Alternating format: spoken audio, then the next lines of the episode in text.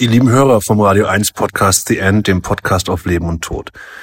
Ihr wisst, das hier sind keine wissenschaftlichen Gespräche und ich mache auch keinen Recherche-Podcast. Wir lassen in den Gesprächen hier Menschen zu Wort kommen und wir wissen, dass es gerade um das Thema Reerdigung und Kompostierung von Verstorbenen aktuell einige Debatten gibt und wollten dieses Mal vor allen Dingen den Gründer Pablo zu Wort kommen lassen, der natürlicherweise großer Fan der Sache ist. Wir wollen aber auch nicht verheimlichen, dass es gerade Wissenschaftler und Juristen gibt, die das Prozedere Stand jetzt juristisch und vor allem technisch kritisch sehen. Trotzdem hoffe ich, dass es für euch alle interessant ist. Euer Erik. ARD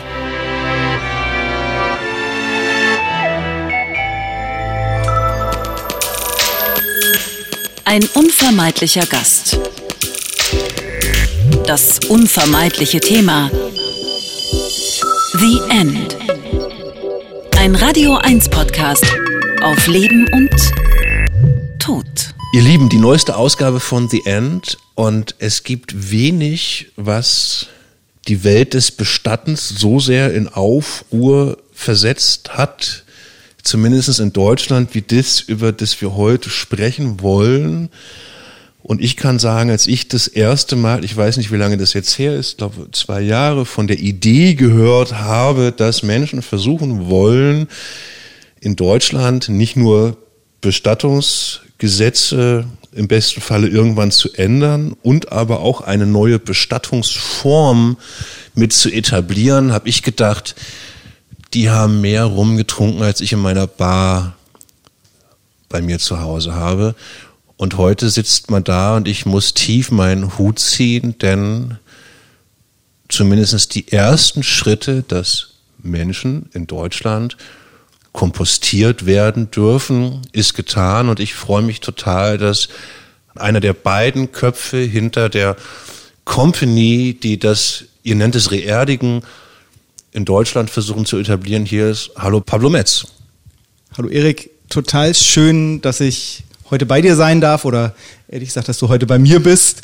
Ja, es ist auch für uns natürlich eine ganz spannende Reise, die wir da angetreten haben vor ein paar Jahren. Es gibt ganz viele Köpfe, die mittlerweile hinter der Reerdigung stehen. Ähm, zwei Gründer, Max und ich. Aber mittlerweile sind wir 17 Leute, die jeden Tag daran arbeiten, dass die Reerdigung als neue Alternative in Deutschland möglich ist. Wahrscheinlich waren wir ja, naiv genug, das mal zu probieren.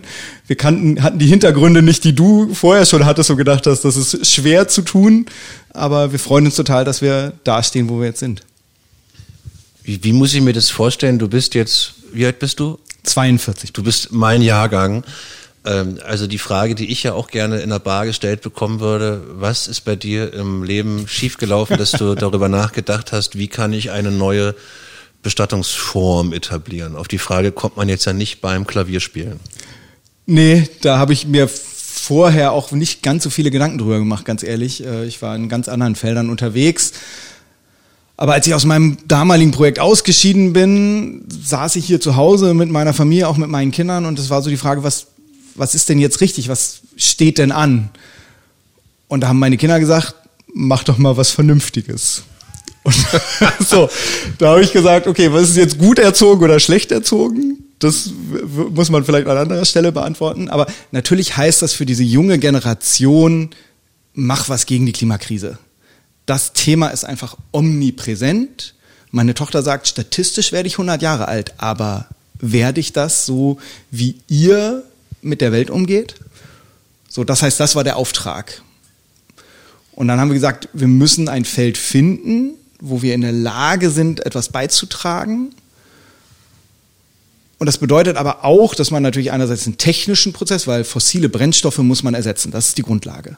Also mussten wir ein Feld finden, wo wir einen technischen Prozess ersetzen können durch einen nachhaltigen Prozess, ohne den Einsatz von fossilen Brennstoffen.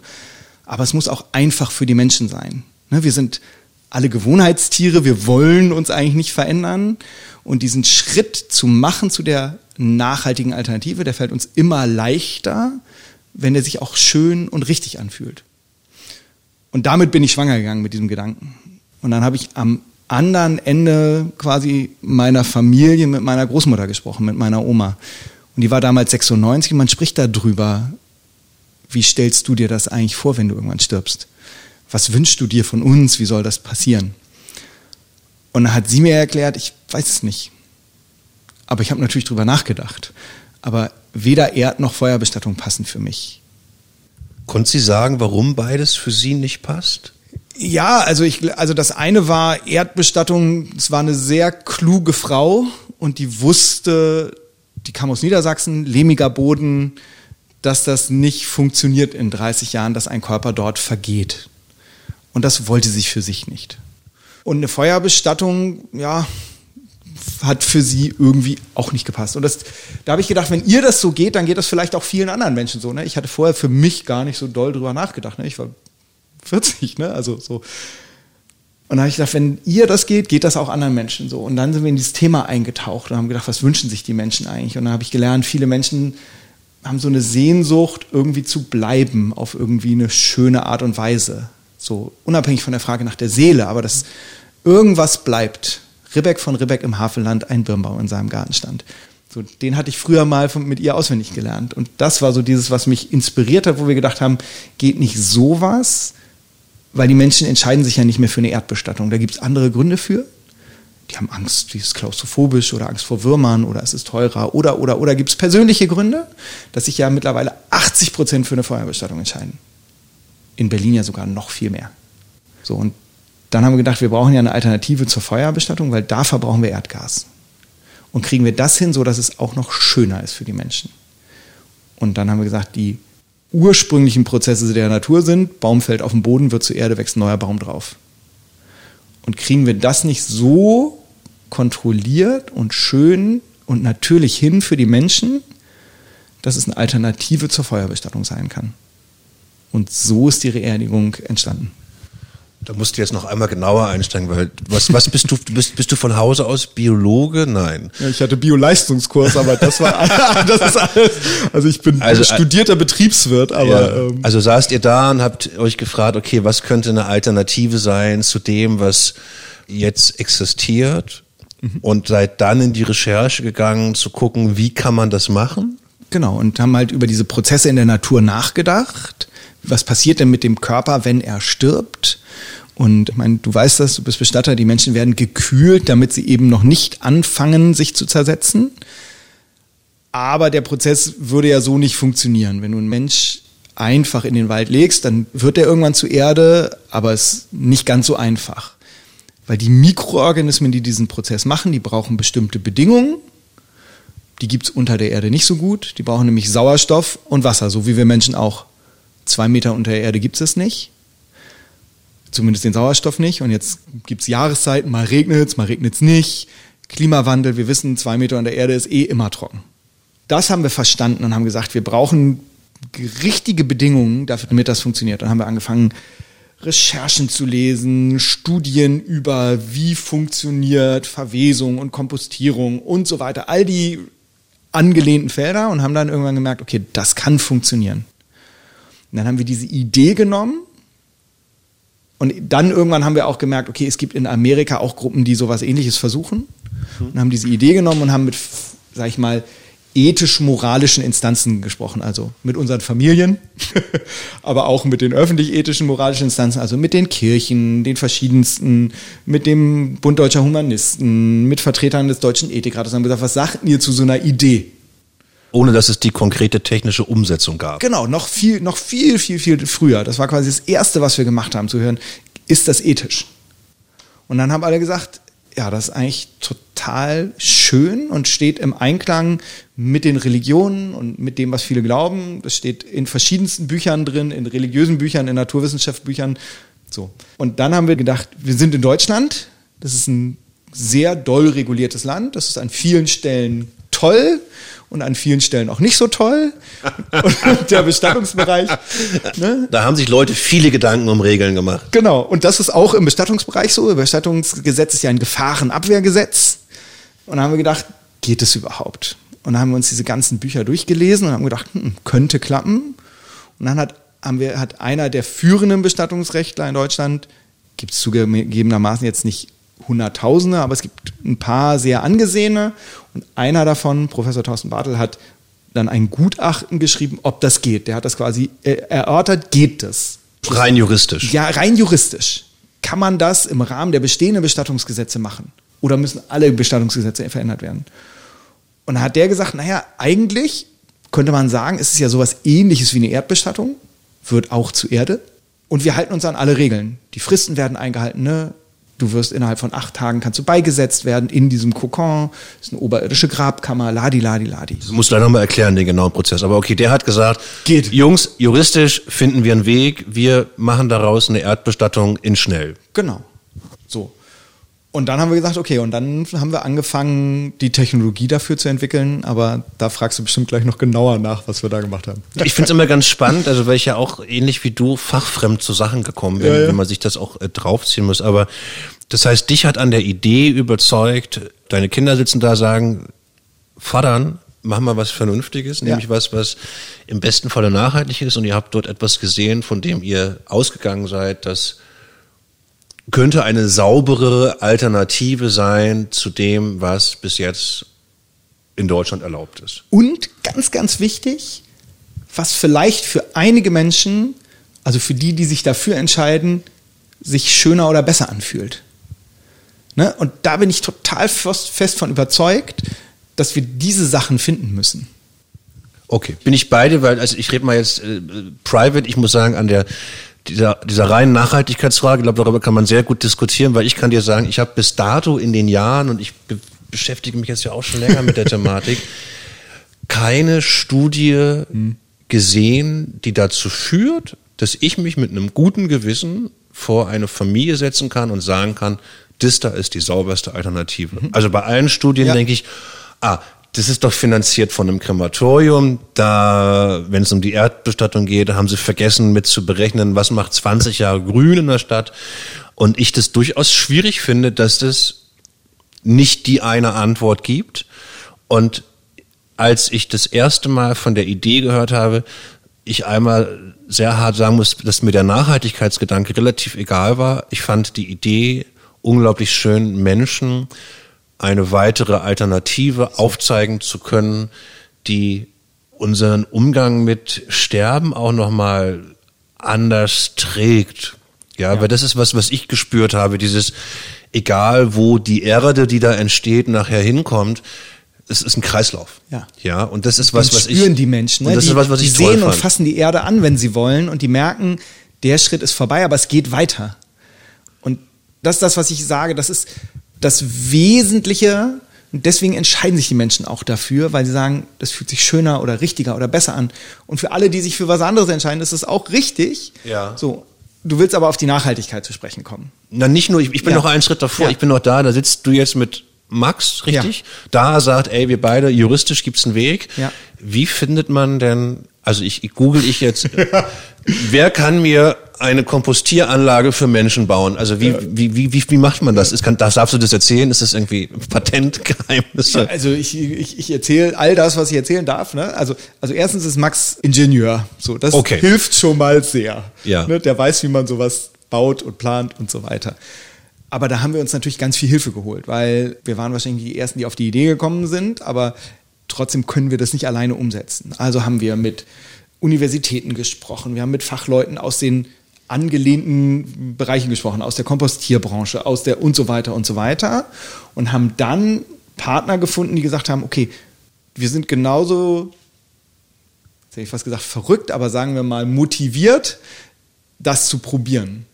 Und dann haben wir mit einem Partner spezifisch angefangen, die ersten Prototypen zu bauen.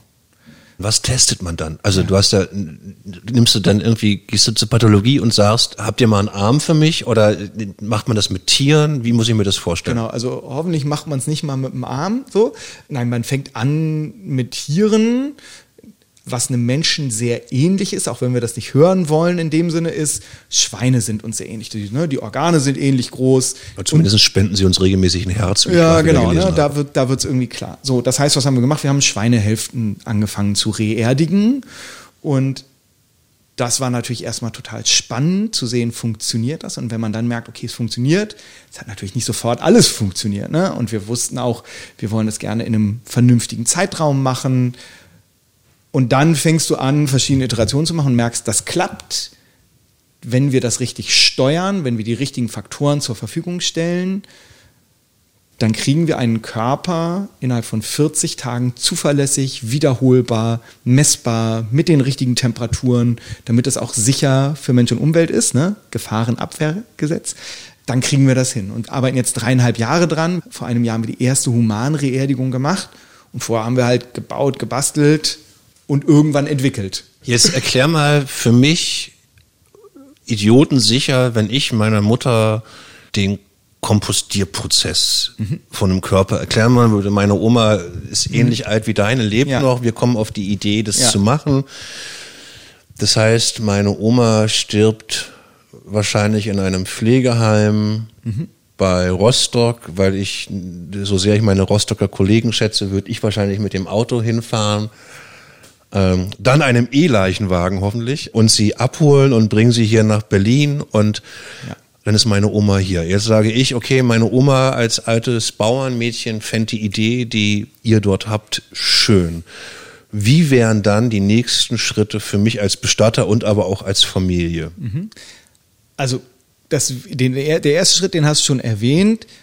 Die Familien sprechen mit dem Bestatter. Wir sind keine Bestatter, sondern die Familien gehen zum Bestatter und sagen, wir würden gerne eine Reerdigung haben. Vielleicht haben die Leute es auch vorher schriftlich festgelegt. Ne? Vielleicht sagt deine Oma das vorher selber. So. Und dann gibt es eine Verabschiedung, so kann es die geben es genauso wie bei einer Feuerbestattung auch. Ne? Du kannst dich vor vom Körper verabschieden. Also das heißt, wir machen eine Trauerfeier genau. für meine Oma am Sarg. Da kommt In der Kapelle zu Hause, wie ihr wollt. Okay. So. Oder, Schrägstrich oder und, dann wird der Körper überführt zu uns. Das heißt nicht Krematorium, sondern Alvarium. So hat die Pastorin aus Mölln das getauft, das Gebäude. In Mölln. Warum in Mölln? Weil dort war einfach der erste Ort, wo die Gemeinde und die Politik gesagt haben, hier fangen wir okay, an. Also da wäre der Ort, wo das Kompostieren stattfindet. Genau. Also wir sagen transformieren, weil wir, weil wir den Begriff Kompostieren nicht so also viele Menschen haben ein Problem damit, dass sie kompostiert werden. Die Erdwerdung. Genau, Erdwerdung. Die Reerdigung. Trans transformieren. Es heißt halt Reerdigung für uns so. Okay. Oder Transformation. So. Im Moment bieten wir das in Schleswig-Holstein an. Da ist es erlaubt im Rahmen einer Pilotphase. Das heißt, dort geht es jetzt. Bald geht es hoffentlich auch in weiteren Bundesländern und hoffentlich ganz bald auch in Berlin, da muss man gar nicht mehr dahin fahren. Okay, so. aber Stand jetzt fahren wir, Sie fährt in dieses Alvarium, egal wo das ist. Genau, ihr fahrt ins Alvarium, da wird der Körper dann eingebettet, sagen wir, in diesen Kokon. Der Kokon ist ein spezieller Sarg, der ist aus einem recycelten Kunststoff gefertigt und voll mit einem Bett aus Heu und Stroh. Da sind Heu, Stroh, Lupine, äh, Luzerne, Klee. Da kommt meine Oma nackt rein. So, jetzt kann die Familie dabei sein. Ja, das ist okay. ganz wichtig die dürfen dabei sein bei dieser Einbettungszeremonie. Wir haben ganz viele Familien, die machen das, weil es total schön ist. Ja. Das riecht schön, man bettet den Körper dort ein, der wird mit diesem Heu, Bett aus Heu und Stroh und so auch nochmal zugedeckt. Am Ende ist der Körper unbekleidet, das ist total richtig. Aber während die Familie da ist, kann der Körper natürlich immer mit einem Tuch okay. bedeckt sein oder du bereitest das vor und sagst, bevor meine Familie reinkommt, habe ich sie schon mit Heu und Stroh zugedeckt und sie sehen vielleicht nur noch das Gesicht, um sich zu verabschieden. Aber das ist eine Absprache, die die Familie mit dem Bestatter trifft. Also technisch, weil es geht darum, ich will einmal den technischen Ablauf genau. verstehen für andere. Aber Oma. auch der, der, emotionale Teil ist ja auch erstmal wichtig. Ne? Also jetzt ist sie eingebettet, bis hierhin ist die Familie dabei. So, das ist hoffentlich schön. So, und dann schließen wir diesen Kokon, da kommt ein Oberteil drauf. Und dann bekommt der Kokon einen Anschluss für Luft. Denn das habe ich gesagt, die Mikroorganismen, die der Körper eh mitbringt im Magen und Darm und die, die natürlich auf dem Heu und Stroh sind, die brauchen Sauerstoff und Wasser. Wasser ist ein bisschen drin, der Kokon ist befeuchtet, also das Substrat ist ein bisschen feucht und der Körper bringt ja auch Wasser mit. Und dann brauchen die noch Luft. Deswegen gibt es Luft, die in den Kokon rein kann. Und dann passiert 40 Tage quasi nichts. Niemand öffnet den Kokon. Wir fügen nichts weiteres hinzu. Hier werden keine Chemikalien reingegeben oder sonst was. Das Einzige, was passiert mechanisch ist, weil sich das Wasser durch die Schwerkraft am Boden absetzen würde. Und dann haben die oben kein Wasser mehr und die unten haben zu viel. Deswegen wiegen wir den Kokon hin und her. Das erste Mal so nach zehn Tagen und dann immer so regelmäßig, in regelmäßigen Abständen. Ich sag mal so das hängt von den Phasen ab, deswegen ne, es ist jetzt so zwei bis dreimal am Tag. wird der Kokon bewegt, Bewegt, genau. Der geht nie über Kopf, damit der Inhalt vermischt wird. genau, damit sich das Wasser quasi überall wieder verteilt. Ich kenne das, also ich weiß nicht, ob du jemals in einem Krematorium warst. Da ist es so, ich kann über eine Videokamera während des Kremations- und Verbrennungsprozesses in den Ofen reinschauen. Wie ich finde, ist ein harter Anblick. Könnt ihr während, also wie überprüft ihr den Prozess innen drinne? Guckt ihr, könnt ihr reingucken, könnt ihr sehen, wie weit der Prozess ist? Nein, wir gucken nicht rein. Ne? Also haben wir immer wieder überlegt, finden wir aber einfach aus Pietätsgründen schwierig, weil wir können es anders überprüfen. Ne? Sonst müsste man so überprüfen, aber in dem Kokon sind Sensoren verbaut, die messen zum Beispiel die Temperatur. Diese Mikroorganismen, die sind thermophil, die mögen es, wenn es warm ist. Und das Geile an denen ist, die machen selber Wärme durch ihre Arbeit, wenn die was verstoffwechseln. Das heißt, in dem Kokon wird es über 70 Grad warm und diese Temperatur können wir messen Ihr messt die Aktivität des Prozesses. des Vererdigungsprozesses. Genau, den messen wir. Das ist auch wichtig, damit die, keine Ahnung, Krankheitserreger abgetötet werden, weil ich so ein natürliches Fieber habe. Ne? So, und wenn wir sehen, dass die Temperatur irgendwann abfällt und für ein paar Tage ruhig geblieben ist, dann wissen wir, der Reerdigungsprozess ist vorbei und wir können den Kokon öffnen. Und das Tolle ist, dass das immer in 40 Tagen funktioniert, weil größere Menschen bringen mehr Energie mit rein, da wird es schneller warm und so weiter. Die brauchen aber mehr Energie. Kleinere Menschen bringen weniger Energie mit rein. Und deswegen funktioniert es auch in 40 Tagen.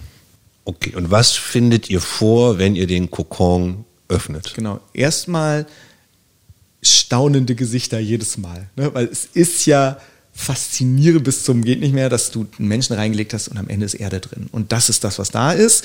Also alles Organische ist zu Erde geworden. Ne? Also der Körper bis auf die Knochen und die chirurgischen Metalle. Die sind natürlich nicht zu Erde geworden. So, die Knochen, die sind noch da, die sind aber in den 40 Tagen so doll gealtert, als wenn sie 20 bis 50 Jahre in einer Erdgrabstelle gelegen hätten. Jetzt bist du Bestatter, du kannst dir vorstellen, was das ist. Was heißt das? Also es heißt natürlich, da ist nichts mehr von dem Menschen, von dem Weichgewebe irgendwie da. Es sind nur noch die Knochen da. Und die sind auch hohl. Und die können wir dann anschließend malen. Wir finden es schöner zu sagen verfeinern, weil wir es respektvoller finden, aber gemahlen werden sie in der Mühle. Man muss dazu immer einmal sagen, also das, das werden viele nicht wissen, also auch im Krematorium, wenn jemand verbrannt wird, ist es nicht so, dass die Knochen danach weg sind, sondern auch die werden dort nochmal klein gemahlen. Ja, wir freuen uns ja unser Leben lang drüber, dass die Knochen schön hart sind und das bleibt halt auch nach dem Tod so. Okay, das heißt, die Knochen müsst ihr verfeinern. Genau. Das heißt, wir, wir können die, die verfeinern, geben sie der Erde dann wieder bei. Demnächst müssen wir die nicht mal trennen, sondern wir verfeinern die mit der Erde zusammen. Und dann hast du die Erde, wo die Knochen mineralischer Anteil sind. Und das ist das, was da ist.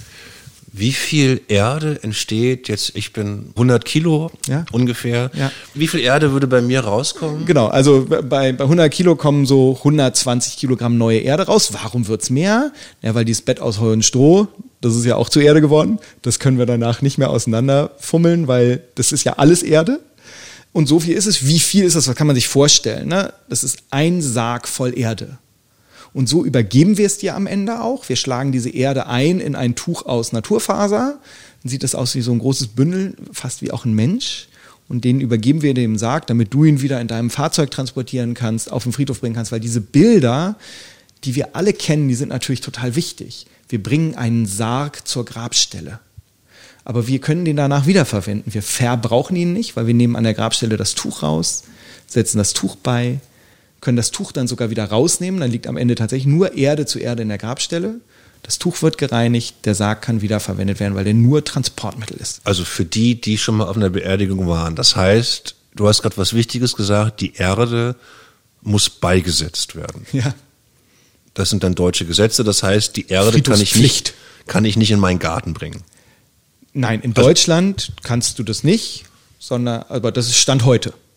Ja, So. Ob das irgendwann mal geht, wissen wir nicht. Arbeiten wir alle zusammen dran. Nein, aber kurz, ich will ja verstehen, wie, wie jetzt der Stand ist. Das heißt, die Erde, die aus meiner Oma geworden ist, käme auf einen Friedhof. Wird da auch äh, was ausgehoben, wo sie beigesetzt wird? Wie ist das auf dem Friedhof? Was Genau, passiert also da? Stand heute ne, ist, dass wir eine Grabstelle haben, die ist ungefähr so groß wie eine Erdgrabstelle, aber kann natürlich jede beliebige Form haben. Ich habe ja keine Kiste mehr. Die wird aber nicht so tief ausgehoben. Wir heben die so 50 Zentimeter tief aus. Da hast du einen Eintrag von 20 Zentimeter neuer Erde, Oma-Erde.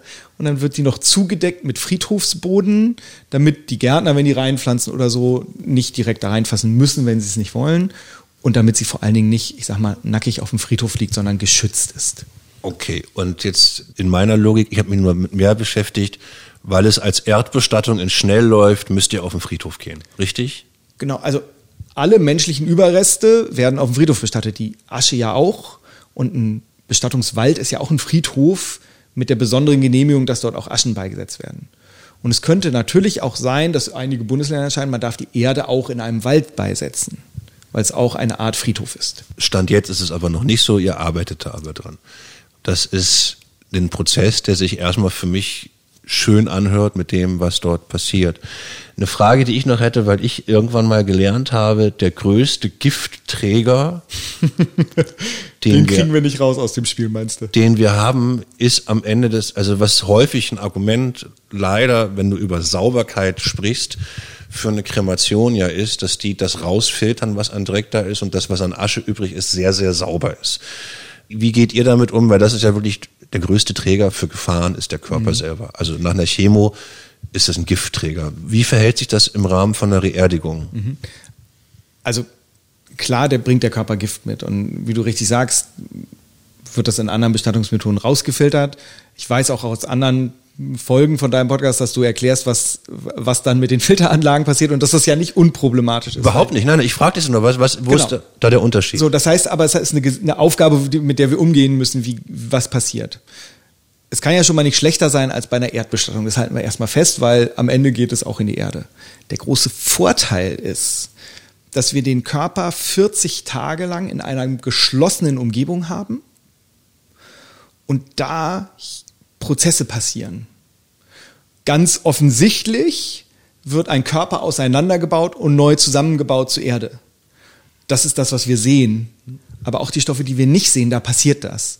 Das heißt, die Uni Leipzig, die die Reerdigung ja wissenschaftlich untersucht und auch fortlaufend untersucht. Die, die, begleiten euch, die Leipziger, und untersuchen, was ihr macht. Genau, die untersuchen das quasi als unabhängiges Forschungsinstitut.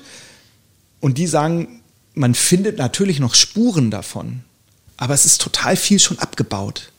Das heißt, es ist viel sauberer als bei einer klassischen Erdbestattung. Das ist eine wichtige, weil es ist eine Frage, die ich mir immer gestellt habe. Wie ja. ist das im Vergleich, also die äh, Erdbestattung in Fast und in, in Slow-Mo? Ähm, Was gibt, bringt es noch? Gibt es da den Unterschied hinsichtlich Chemikalien oder auch Gifte, die im Körper schon, ja. schon eingelagert sind? Das ist die Antwort darauf. Das ist, das finde ich total spannend, weil das eine Antwort ist, die ich bis jetzt, bis jetzt nicht hatte. Was macht ihr mit Metallen, die ihr findet in dem was ist das, ein Humus in der Erde? Genau, also da, da gibt es jetzt einen großen Streit darüber, was das ist. Es könnte ein Hortisol sein oder ein Substrat humusartiger Struktur oder, oder, oder. Da lassen wir jetzt die Wissenschaftler darüber streiten, was genau es ist. Deswegen sagen wir Erde. Das ist der Sammelbegriff. da sind Metalle drin oder andere Ersatzteile, Herzschrittmacher oder sowas. Herzschrittmacher werden natürlich sowieso einfach entsorgt. Die Metalle, das machen wir genauso wie die Krematorien auch. In den Bundesländern, wo man das darf, werden die entsorgt, recycelt und die Erlöse werden gespendet und das ist wunderbar.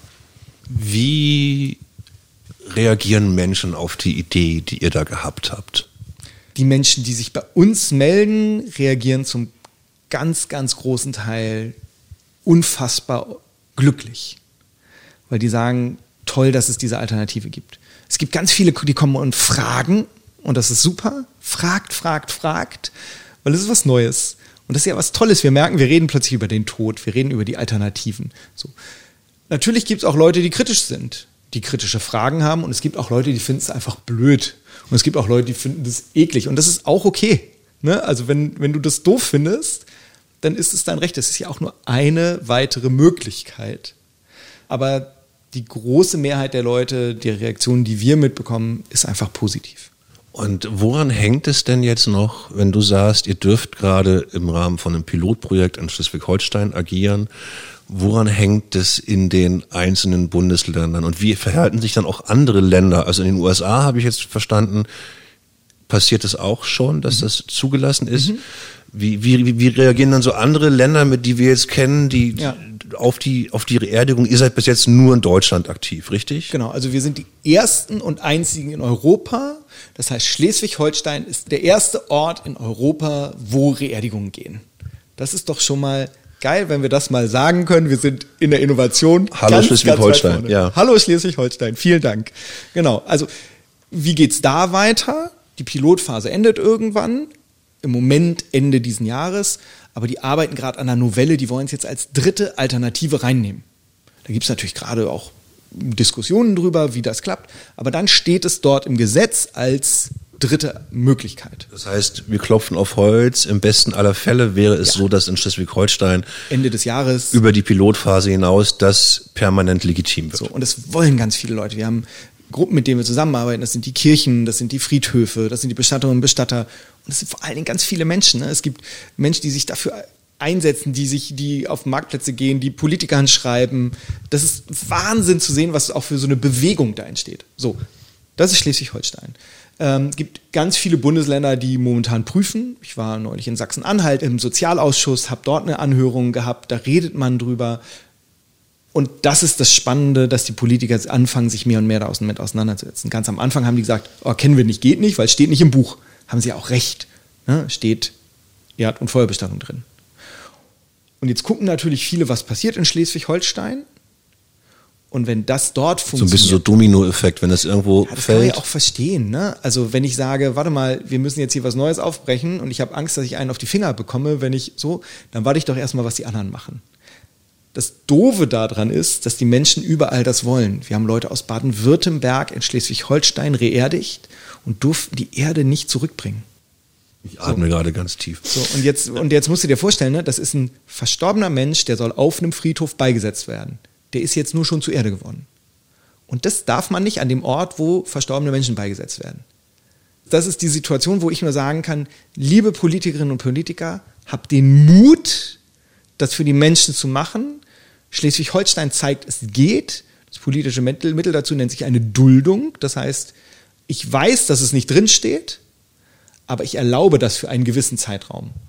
Und für diesen Zeitraum habe ich dann die Zeit, das auch in ein Gesetz zu gießen. Habt ihr denn schon, also man muss immer sagen, das Bestattungsgesetz ist Ländersache. Ländersache.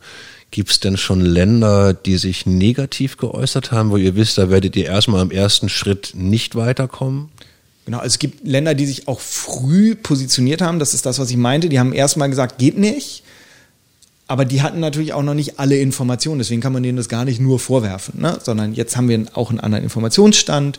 Und wir hoffen einfach, dass die jetzt wieder sich damit beschäftigen, weil die einfach merken, die Menschen wollen das. Die Bestatter rufen an, die Bestatterinnen rufen an, die Menschen rufen an, die Kirchen rufen an und sagen, wir brauchen das. Und das ist ja auch der Auftrag der Politik, das umzusetzen, was wir, die Wählenden, uns wünschen. So, deswegen, ja, es gibt Bundesländer, die haben gesagt, im Moment geht das nicht. Aber das heißt nicht, dass die Tür dort zu ist, sondern es braucht auch die Erfahrung und dann den Mut, diesen Schritt zu gehen das ganze Projekt, was ihr dort stemmt, also das ist sehr, sehr zeitintensiv. Ich kann ja immer nur hoffen, dass ihr noch lang genug Luft habt, das durchzuhalten, bis mal die politischen Mühlen so malen. Eigentlich die wichtigste aller Fragen, ist das denn jetzt eine Alternative, die deiner Oma gefällt und hat die gesagt, äh, sie wird das machen? Ja. Das ist doch schon mal schön zu hören. Pablo, ich hoffe, dass ihr den Atem habt, diesen Kampf zu Ende zu führen, weil ich auch nur annähernd mir vorstellen kann, wie verwoben die Strukturen sind, die sich da gegen Veränderungen auch stellen.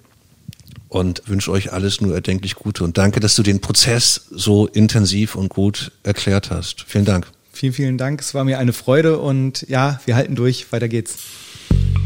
Ein guter Abgang ziert die Übung. The End.